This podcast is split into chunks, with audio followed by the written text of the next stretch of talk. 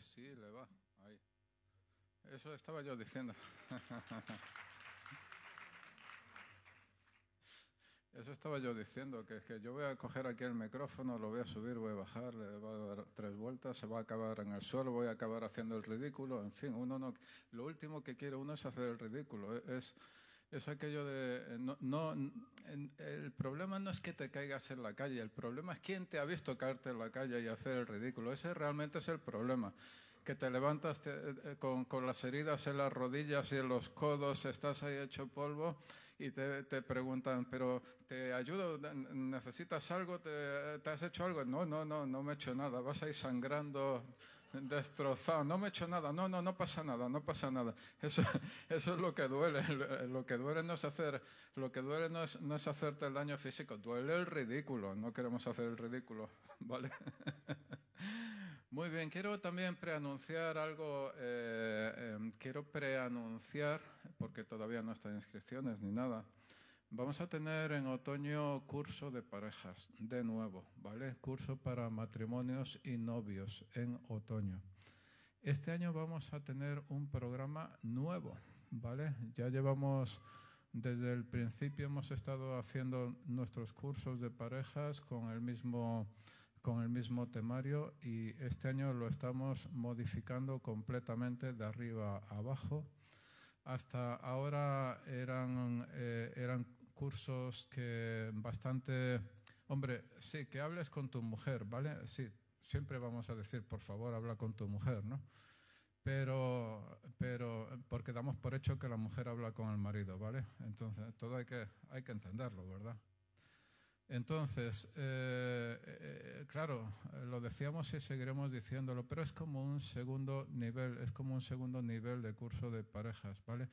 Más orientado a nuestra fe, más orientado a creyentes, más orientado a lo que hay dentro de nosotros, dentro del ser humano, dentro de, cada uno, ¿vale? Entonces, entonces eh, si, bueno, pues solo lo estoy preanunciando.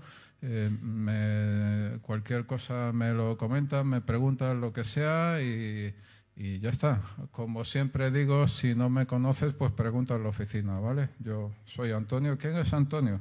Como tengo un nombre exótico, ¿verdad? Antonio. En fin. De estos nombres que, que bueno, yo me llamo Antonio. Ahora voy a contar mi vida. Me llamo Antonio porque mi abuelo se llamaba Antonio, mi abuelo, mi abuelo materno. Vale, vamos a ir a la palabra de Dios.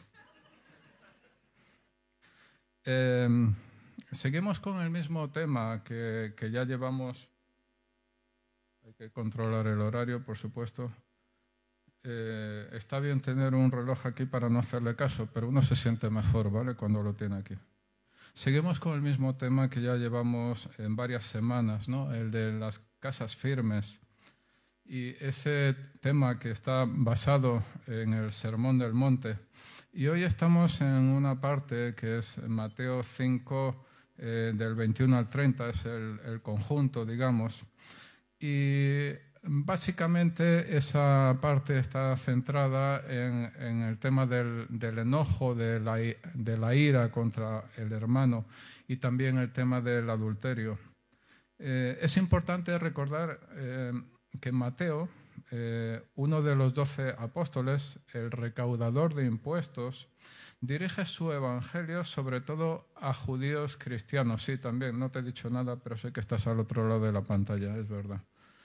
Eh, Mateo dirige su evangelio sobre todo a judíos cristianos, es decir, a personas que ya conocían las doctrinas del Antiguo Testamento, personas que conocían la ley de Moisés, personas que conocían la historia de los personajes bíblicos, ¿vale?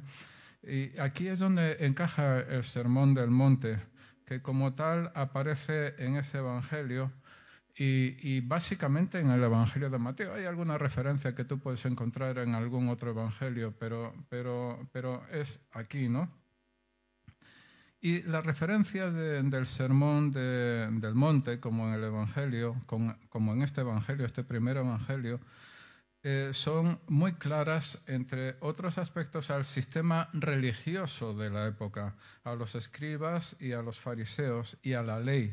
Y en este pasaje concretamente que estamos revisando hoy, eh, como en el resto de, Mateo, las explicaciones de Jesús referidas a que los hombres deben interpretar la palabra de Dios por sí misma y no según sus propios intereses, ¿vale?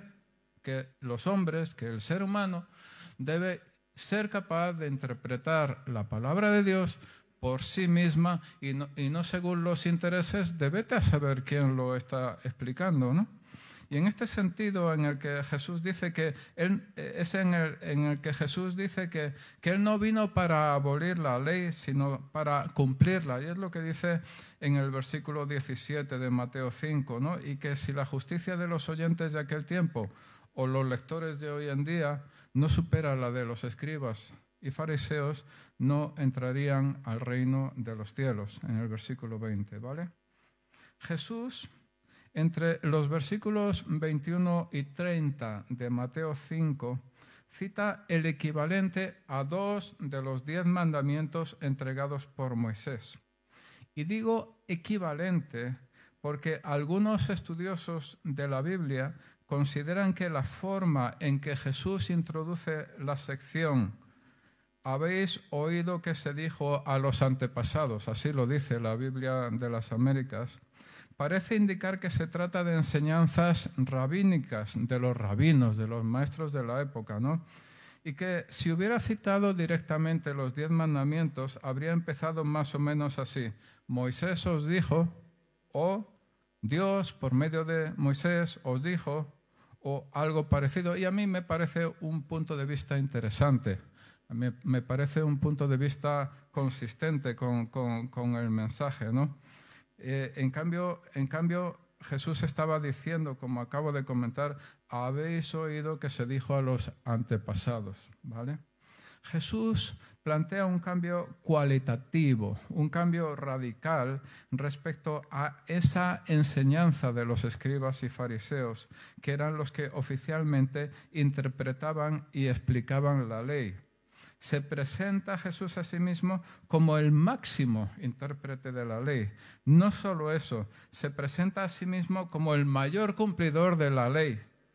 No solo eso, se presenta a sí mismo como el único cumplidor de la ley, porque la ley, amigos, amigas, en nuestra naturaleza humana es incumplible.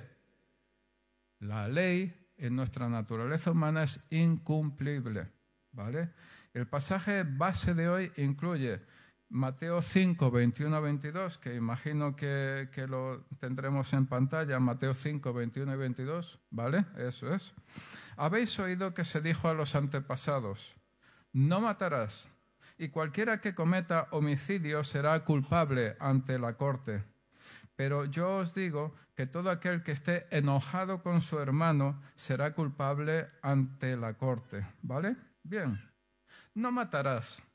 Parece algo muy claro de, identificar, pero el hecho de que si te enojas, es decir, ira, cólera, según versiones, con tu hermano, si lo insultas, si lo desprecias, ya eres culpable y que lo que debes hacer es reconciliarte con Él cuanto antes, eso quizá no es tan fácil de identificar, ¿vale? No matarás, ¿vale? todo el mundo lo, tiene, lo entiende claro, no matarás, ¿vale? Pero, y eso lo identificas, pero el hecho de, oye, si de verdad tienes ira contra tu hermano, si de verdad te enojas contra tu hermano, entonces entonces estás incumpliendo ese mandamiento. Eso no todo lo tenemos tan claro, ¿cierto? Y entre los versículos 27 28, ¿vale? Mateo 5, 27, 28, del mismo capítulo dice, habéis oído que se dijo, no cometerás adulterio. Pero yo os digo que todo el que mire a una mujer para codiciarla ya cometió adulterio con ella en su corazón. Entonces pasan del no cometerás adulterio que también es algo fácil de identificar, al hecho de que, que mire a una mujer para codiciarla ya cometió adulterio en su corazón. Es decir, Cristo trasciende el hecho físico, material del homicidio o del adulterio y pone el foco en lo que pasa en el interior de la persona que la lleva a cometer cualquiera de esos pecados. Es importante, quiero recalcar esto, ¿vale? Escuchadme. Es importante que Jesús en este pasaje toma esos dos ejemplos concretos pero el principio de la discrepancia entre el significado real de lo que está escrito, es decir, la intención con la que Dios ha inspirado la Biblia y su interpretación, la, discrepancia entre la intención con la que Dios ha inspirado la Biblia a ciertas personas, con su interpretación, por así decirlo, farisaica, ese principio podríamos aplicarlo también y si lo relaciono con los diez mandamientos, ahora sí, por ejemplo, al robo, no robarás al testimonio, no darás falso testimonio contra tu prójimo, a la codicia, no codiciarás la casa de tu prójimo, no codiciarás la mujer de tu prójimo, ni su siervo, ni su sierva, ni su buey, ni su asno, ni nada que sea de tu prójimo. Y tan radical es el planteamiento de nuestro Salvador sobre este aspecto del pecado que llega a decir que si tu propio ojo o tu propia mano te son ocasión de pecar, mejor quítalos de tu cuerpo. Entonces, vamos a justificar nosotros, cristianitos, que estamos leyendo la Biblia, vamos a justificar la lapidación como castigo por el adulterio o vamos a cortar la mano a aquel que roba de ninguna manera. Pero sí se hace indispensable mirar no solo el acto en sí, sino lo que hay dentro del ser humano. Y en lo primero que nos vamos a fijar es en la relación entre su naturaleza y sus pensamientos. Proverbios 23.7, que yo supongo que lo tenéis ahí, Proverbios 23.7, nos dice que de la manera como piensa un hombre dentro de sí, así es Él, ¿vale? De la manera como un hombre piensa dentro de sí, así es Él. La vida de una persona va en la dirección de sus pensamientos más persistentes.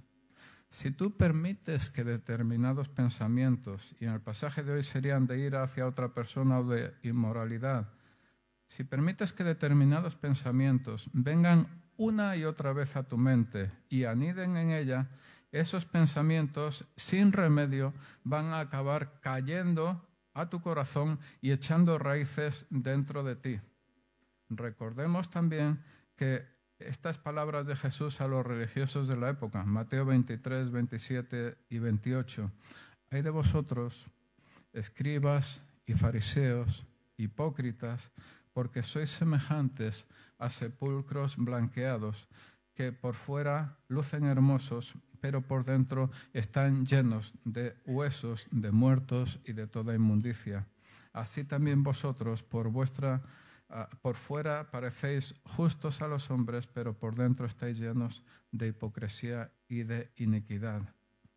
Yo me pregunto si esta podría ser la realidad de algunas personas, la realidad de algunos creyentes. Parece fuerte, pero me pregunto, ¿podría ser esta la realidad de algunos creyentes? Este creyentes lo he puesto entre comillas también, ¿no? Porque no parecería tan normal, ¿no? Pero, pero, pero el corazón, ¿quién sabe el corazón del hombre? ¿Quién conoce el corazón del hombre, verdad? Ninguno de nosotros querría ser visto de esa manera, como un sepulcro blanqueado por fuera y lleno de inmundicia por dentro. Nos gustaría que nos vieran en la pose redes sociales, felicísimos, triunfadores, con el mundo a nuestros pies. Venimos a la iglesia los domingos. Traemos a nuestros hijos a la escuela dominical. Participamos en algún ministerio. Los demás nos consideran buenas personas. Los vecinos nos consideran buenas personas. Pero nosotros sabemos que algo huele a podrido dentro de nosotros, en nuestro interior. Algo que si de alguna manera se publicara nos haría sentir mal, verdaderamente mal. Y es que no duele tanto, como he dicho al principio, no duele tanto la comisión de la falta. Lo que duele verdaderamente es que la falta sea descubierta. ¿No es cierto? No voy a esperar vuestra respuesta porque la sé, no tenéis que explicarme nada. Yo tampoco a vosotros, ¿verdad? No estoy descubriendo la pólvora con este tema, ¿vale? Solo estoy recordando algunas cosas básicas, algunos principios básicos, ¿vale? Volviendo a nuestro tema del día, un mundo de pensamientos inmorales tolerados en sentido amplio, pensamientos inmorales en sentido amplio, ¿vale? No me estés pensando que exclusivamente, exclusivamente es el tema de moralidad sexual en sentido amplio, inmoralidad en sentido amplio, ¿vale? Es un delito contra la ley de Dios. Observa que no me refiero a ser inmoral. Esto es muy importante. Observa que no me refiero a ser inmoral, sino que hablo de pensamientos inmorales. ¿Vale? Buen aspecto por fuera, maloliente por dentro. No me refiero a ser inmoral. No confundamos, ¿vale? Con ser inmoral con tener pensamientos inmorales. ¿Vale? ¿De acuerdo? Bien, ¿vale? Yo no confundiría tampoco eh, ser pecador con cometer pecados. ¿Vale? Ahí habría mucha discusión doctrinal, ¿no? Mucha discusión doctrinal. Yo no estoy llamado aquí esta mañana a discusiones doctrinales tremendas, ¿vale? Pero una cosa es ser pecador y otra cosa es cometer pecados. No son la misma cosa, ¿vale? ¿Deberíamos cuidar nuestro mundo interior? Definitivamente sí. Si queremos alcanzar nuestro potencial, si queremos vivir la vida plena que Dios quiere que nosotros vivamos, debemos seguir las indicaciones de Pablo que en 2 de Corintios 10 del 3 al 5 dice aunque andamos en la carne, no luchamos según la carne, porque las armas de nuestra contienda no son carnales, sino poderosas en Dios para la destrucción de fortalezas, destruyendo especulaciones y todo razonamiento altivo que se levanta contra el conocimiento de Dios y poniendo todo pensamiento en cautiverio a la obediencia de Cristo, ¿vale? No luchamos según la carne, y poniendo todo pensamiento en cautiverio a la obediencia de Cristo. Este pasaje, amigos, habla de lucha, habla de contienda, habla de fortalezas, habla de armas poderosas, de razonamiento altivo, de cautiverio, habla de Cristo. Y ese pasaje que acabo de leer finaliza diciendo que debemos otra vez poner todo pensamiento en cautiverio a la obediencia de Cristo. Es decir, no debemos, queridos amigos, no debemos permitir que sean nuestros pensamientos los que dirijan nuestra vida. Al contrario, nosotros debemos empujar nuestros pensamientos en la dirección que nosotros queramos, siendo conscientes de lo que sucede en nuestra mente y en nuestro corazón. Nuestra propia voluntad debe, debe dominar sobre todo nuestro ser, ¿vale? incluidos nuestros pensamientos. Escúchame, nuestra propia voluntad debe dominar sobre todo nuestro ser, incluidos nuestros pensamientos. Si quieres vencer al pecado, y quiero poner esa idea sobre el trasfondo del pasaje principal de hoy referido al homicidio y al adulterio, eh, pero también a esos otros aspectos como la codicia o el falso testimonio, necesitas en primer lugar creer que puedes someter tus pensamientos a la obediencia a Cristo. Que creas, que creas que lo tengas cierto, que lo tengas seguro, que puedes someter tus pensamientos a la obediencia a Cristo. Porque la Biblia dice que es posible. Y si la Biblia dice que es posible, si dice que lo hagamos, que los sometamos, entonces, ¿quién soy yo para decir, no, es imposible? Eso está más allá de mi vida, eso está más allá de mi experiencia. Amigo, puede estar más allá de tu experiencia, pero entonces lo que necesitas no es corregir la palabra de Dios, lo que necesitas es corregir tu experiencia. ¿Correcto? Sí, claro que sí. Si Dios está con nosotros, ¿quién contra nosotros? Si Dios está por ti y por mí, ¿Quién contra ti? ¿Quién contra mí? Según Romanos 8:31. Pero es imprescindible asumir la responsabilidad por lo que está sucediendo en nuestra vida de pensamiento nunca llegaremos al lugar que Dios tiene preparado para nosotros, ahogándonos en el miedo, en la ansiedad y en la depresión. Porque claro, sabemos, cuando uno sabe lo que debe hacer, pero no lo hace, entonces es cuando cuando, claro, entra, entra un conflicto interno, se mueve un conflicto interno dentro del creyente que alucinas. Y creo que más de uno somos testigos de todo esto, ¿verdad? Entonces debemos expulsar todo pensamiento que va contra la voluntad de Dios para nosotros. No podemos, no debemos permitir que ese tipo de pensamientos se hunda en nuestros corazones y se convierta en parte de aquello que nosotros somos. Y es que, y es que este es otro principio. Cuando una persona permite que cierto pensamiento, cierta creencia, no solo un pensamiento, una creencia, la que sea, esté suficiente tiempo dentro de él, al final esa, ese pensamiento, esa creencia llegan a formar parte de esa persona. Es tremendo. Así es el ser humano, así estamos constituidos nosotros. ¿Vale? Pero con demasiada frecuencia, ¿qué pasa con nuestra mente? Que está en piloto automático. Los pensamientos de impureza o de ira contra nuestros hermanos o contra nuestro cónyuge, amigo, o la ira contra nuestro cónyuge, ven, ven, a nuestro curso de otoño, o la ira contra nuestro cónyuge, ven a nuestro curso de otoño. Vamos a hablar de eso, de verdad. Vamos a poner las cosas en blanco sobre negro. Si te asustas por eso, allá tú. ¿Vale? Los pensamientos, como digo, de, impureza o de ira contra nuestros hermanos o contra nuestro cónyuge van y van y van. Permitimos que se arremolinen en nuestra cabeza sin, sin ocuparnos de ellos. Antes bien, son ellos los que se ocupan de nosotros. ¿Vale? Y nuestra mente, nuestra mente queda espiritualmente desprotegida.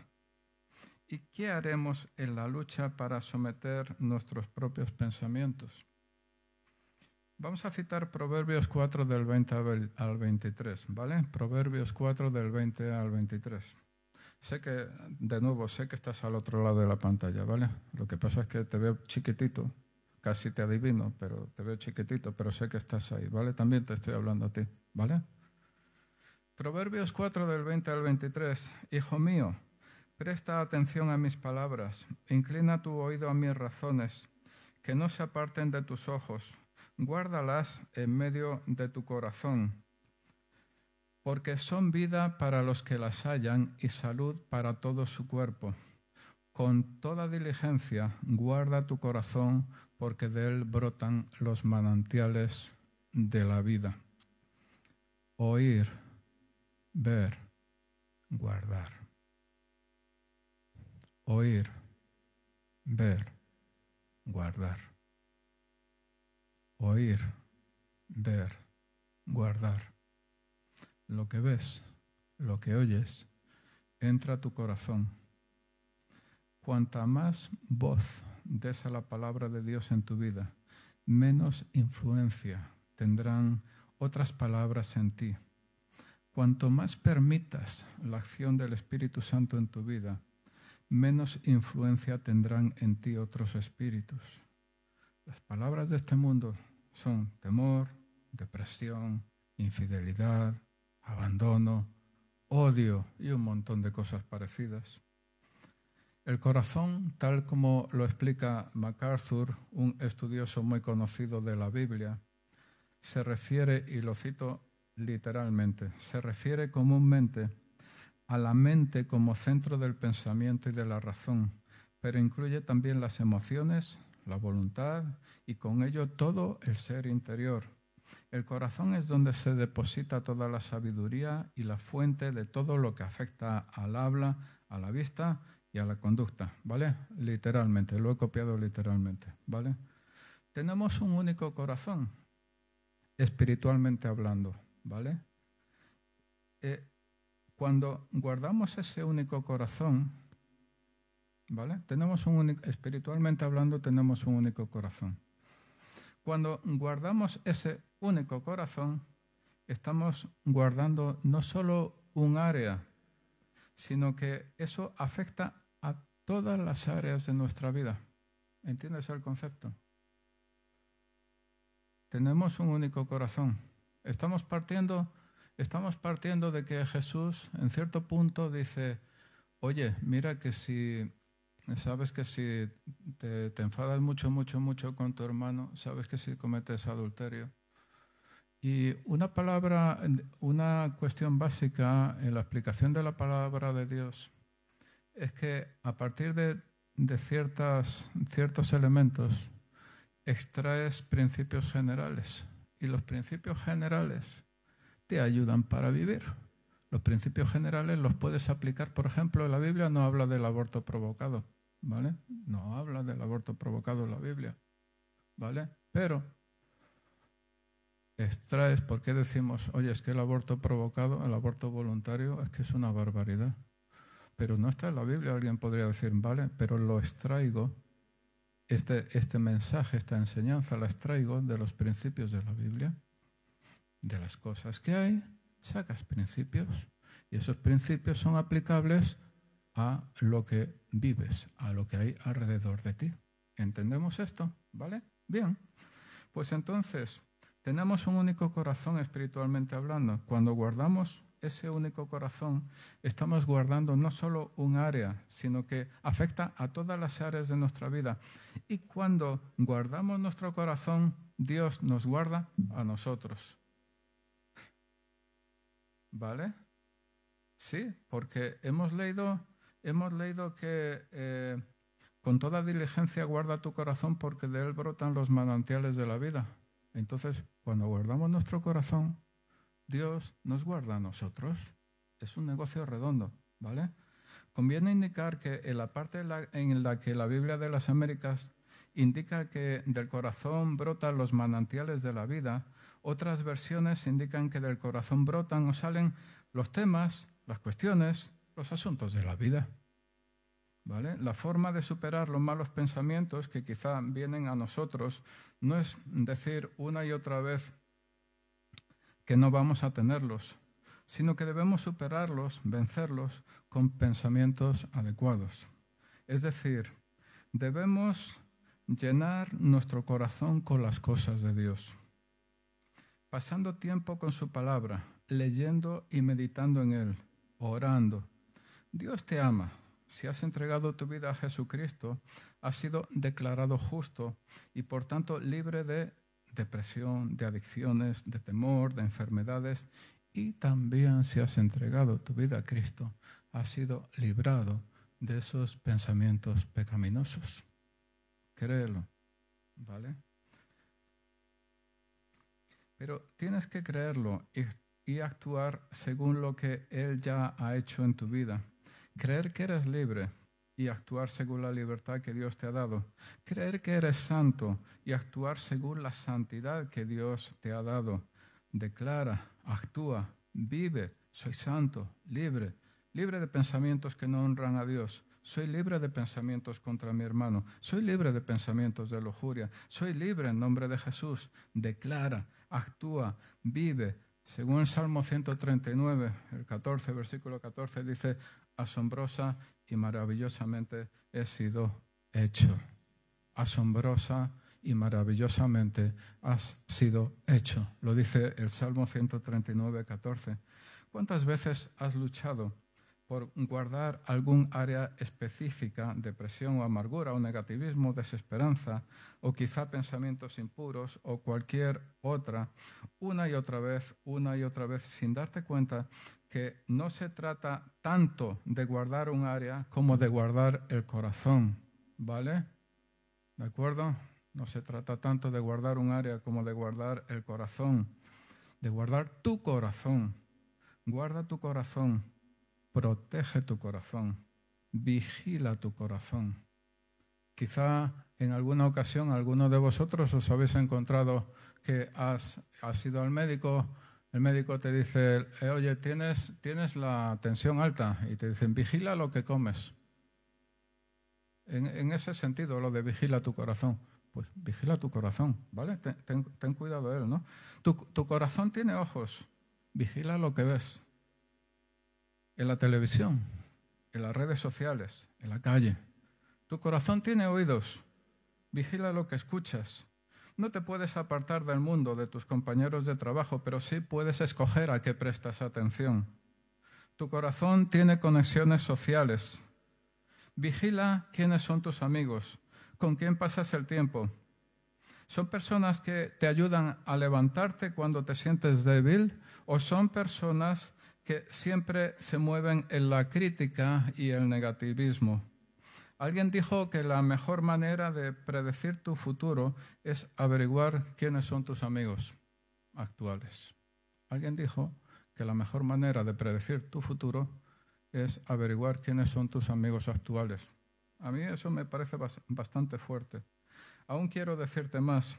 Si eres creyente, el hecho de hablar con otros creyentes no necesariamente indica que estés teniendo una conversación adecuada. Dos creyentes podrían estar hablando mal de un tercero, pelando al pastor, por ejemplo. Se puede decir pelar al pastor, cortarle el pelo y todo lo que pille o de la Iglesia, o podrían estar realimentando una actitud negativa respecto a la situación política o económica o lo que sea, cuando la Biblia dice que habléis entre vosotros con salmos, con himnos, con cánticos espirituales, cantando y alabando al Señor con vuestro corazón, dando siempre gracias por todo en el nombre de nuestro Señor Jesucristo, Dios Padre sometiéndonos unos a otros en el temor de Cristo. ¿Qué diferencia con algunas de nuestras conversaciones?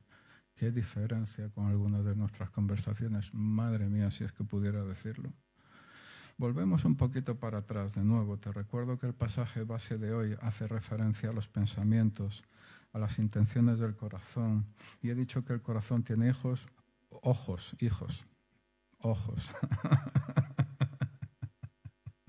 Quizá tiene hijos también, no sé. Oye tú. El corazón tiene ojos, por tanto vigila lo que ves, que el corazón tiene oídos, por tanto vigila lo que oyes. Y la tercera cosa es que guardes el mensaje poniendo la palabra de Dios en medio de tu corazón. Léela, apréndela, investigala cada día de tu vida. Con toda diligencia guarda tu corazón. Quiero decir algo más. Una y otra vez, en los medios de comunicación se insiste en que debemos instalar antivirus y tomar medidas para que nadie hackee nuestro teléfono, nuestro ordenador, nuestra tele inteligente, nuestra casa inteligente, que nadie entre en nuestras cuentas bancarias, que nadie suplante nuestra identidad. Yo creo que el que se ha encontrado alguna vez que le han suplantado la identidad es una experiencia inolvidable, absolutamente, ¿no? Mi pregunta es, ¿has tomado medidas para que nadie hackee tu corazón? que es el propio núcleo de tu vida individual. O quizá ya has sido hackeado hace mucho tiempo y no te has ocupado de ello. Y de vez en cuando vienen a ti pensamientos e imágenes que jamás te habrías imaginado que se te ocurrieran. Es decir, tú vives una vida cristiana, ¿vale? Eres cristiano, vives una vida cristiana. Quizá nos está escuchando alguien que aún no conoce a Jesús, eres una persona bien, pero en ocasiones te vienen ideas o te vienen imágenes que te horrorizan a ti mismo. Eso podría pasar. ¿Podrías haber sido hackeado? ¿Podría haber sido hackeado tu corazón? Mm. Yo te lo dejo ahí como, como pensamiento, ¿no? Eh, el nuevo nacimiento, cuando una persona recibe a Jesucristo como Señor y Salvador, es mucho más profundo que todo lo que yo voy a comentar ahora, ¿vale? El nuevo nacimiento es muchísimo más profundo, pero podríamos compararlo con el formateo de la persona, podríamos comparar el nuevo nacimiento con el formateo de tu propio núcleo y posterior restauración del sistema según la versión de fábrica. ¿Vale? Podríamos comparar, porque el nuevo nacimiento, claro, aceptas a Jesucristo como Señor y Salvador dices, he pecado, ¿vale? He pecado, he hecho esto, lo que sea, ¿vale? Cada uno su propia vida, ¿no? Entonces, la Biblia habla de nuevo nacimiento en Juan, ¿vale? Y claro, la, Biblia está llena de imágenes. Eh, ¿Sabes? Eh, tantísimas cosas en la Biblia, cuando las lees, te lo imaginas, ¿vale?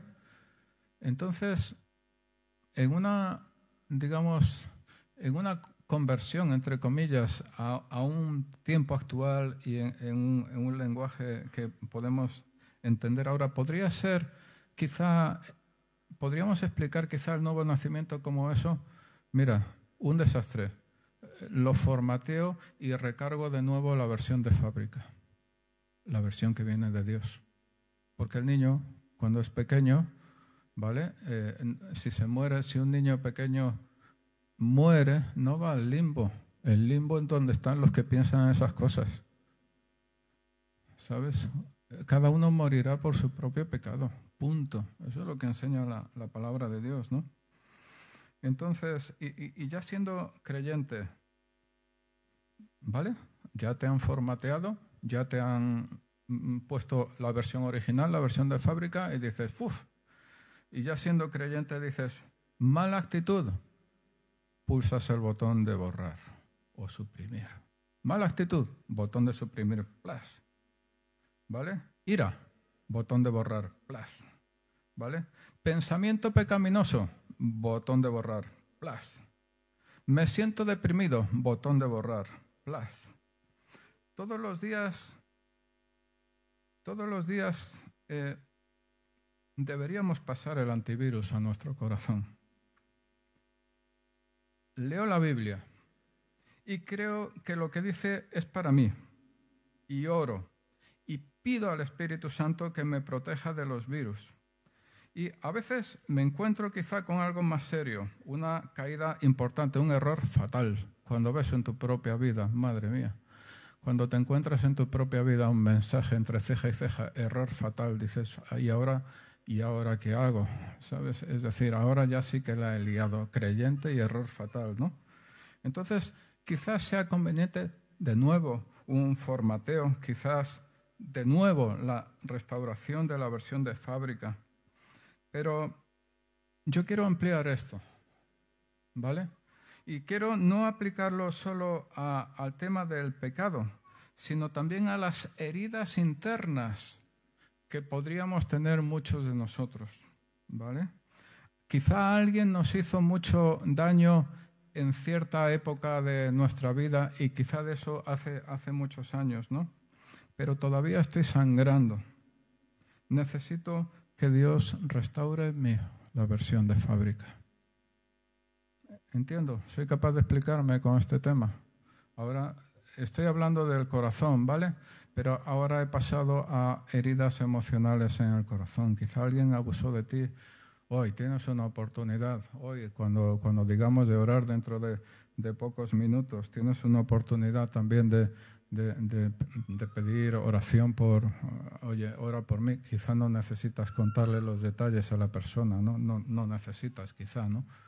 Quizá no, eso no es tan importante, pero sí el tema de, de, venir, sí, necesito que Dios haga algo, que Dios restaure mi vida de esa manera, ¿no?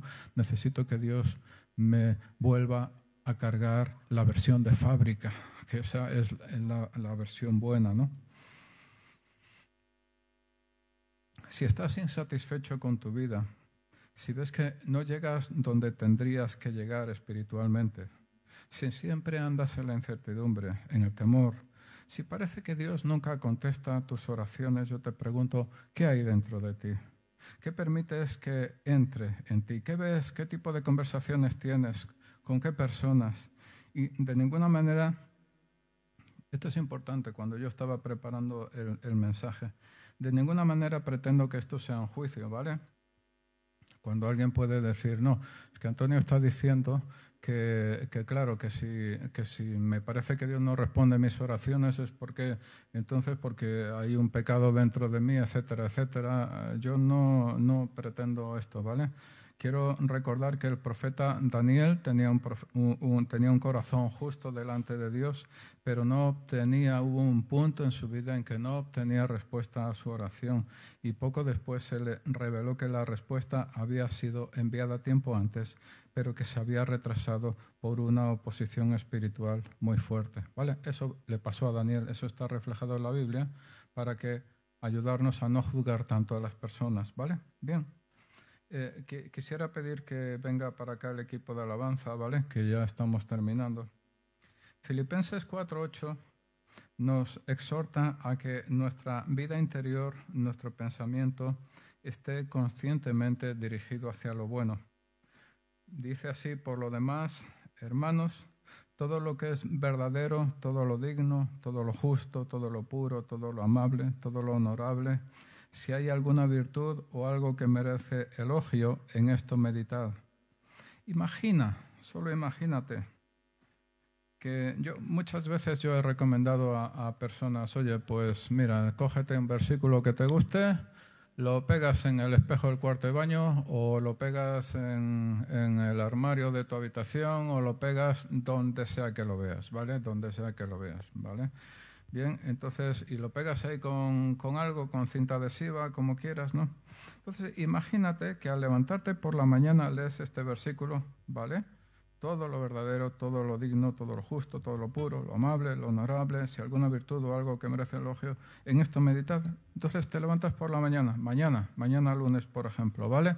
En vez de ir cabreado al trabajo como una mona o cosas de estas, te levantas y lo ves, ¿no? y, y, y entonces lo lees y dices, oye, hoy voy a cumplir este versículo, ¿vale? Entonces voy a, voy a cumplirlo a lo largo del día. ¿Cómo crees que te sentirías a la hora de acostarte? ¿Vale? No estarías tan cabreado con el mundo a la hora de acostarte. No estarías tan cabreado con el mundo. Estarías, estarías de, de otra manera, ¿no? ¿Te, ¿Te, sentirías del mismo modo que habitualmente o habría sido algo diferente? Nadie más que tú puede controlar tus pensamientos. Nadie más que yo puedo controlar o puede controlar mis pensamientos. Y quiero concluir con, quiero concluir con una, cosa muy breve. Eh, la persona que apenas he citado en la palabra de hoy es realmente es la clave para todo lo que he hablado. Se trata del Espíritu Santo. Da igual lo mucho que te empeñes en vivir la vida cristiana según los estándares de Jesús, sin la intervención del Espíritu Santo no lo vas a conseguir.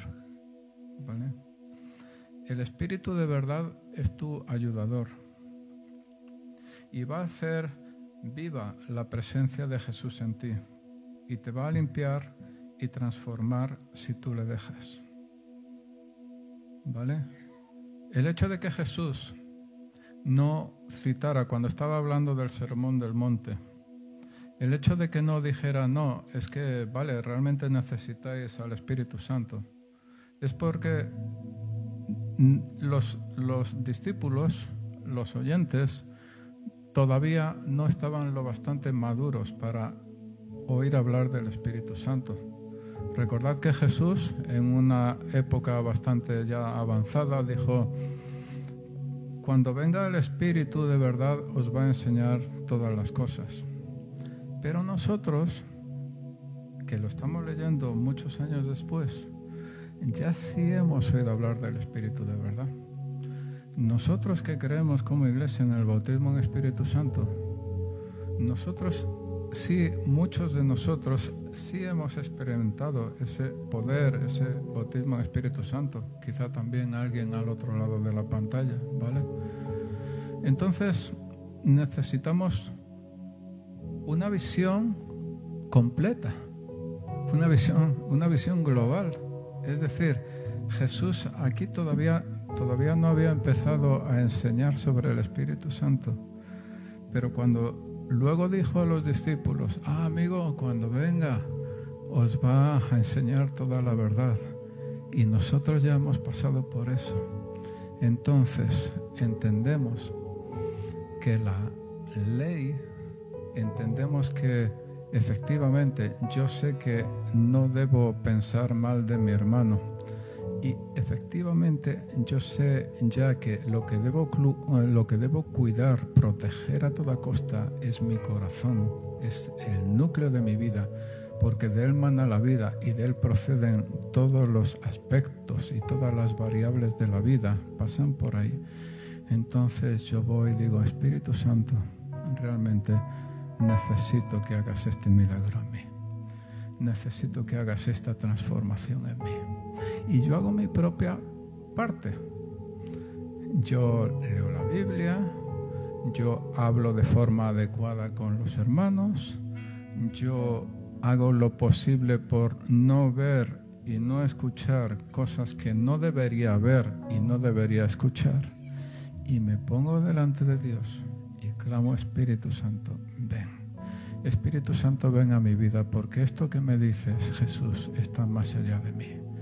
Y para eso yo, Espíritu Santo, yo te necesito a ti. Y necesito el fuego del Espíritu Santo dentro de mi vida. Y en ese caso, ¿sabes? En ese caso, Dios es fiel. Dios es fiel y Dios va a llegar y te va a librar del cumplimiento de la ley. Y entonces va a hacer que el Espíritu Santo dentro de ti sea el que, como dice la palabra, clame, Abba Padre. Y esa oración es respondida, porque es la oración de Dios propiamente, es la oración de Jesucristo. Si Dios está por ti, ¿quién contra ti? Poneos de pie.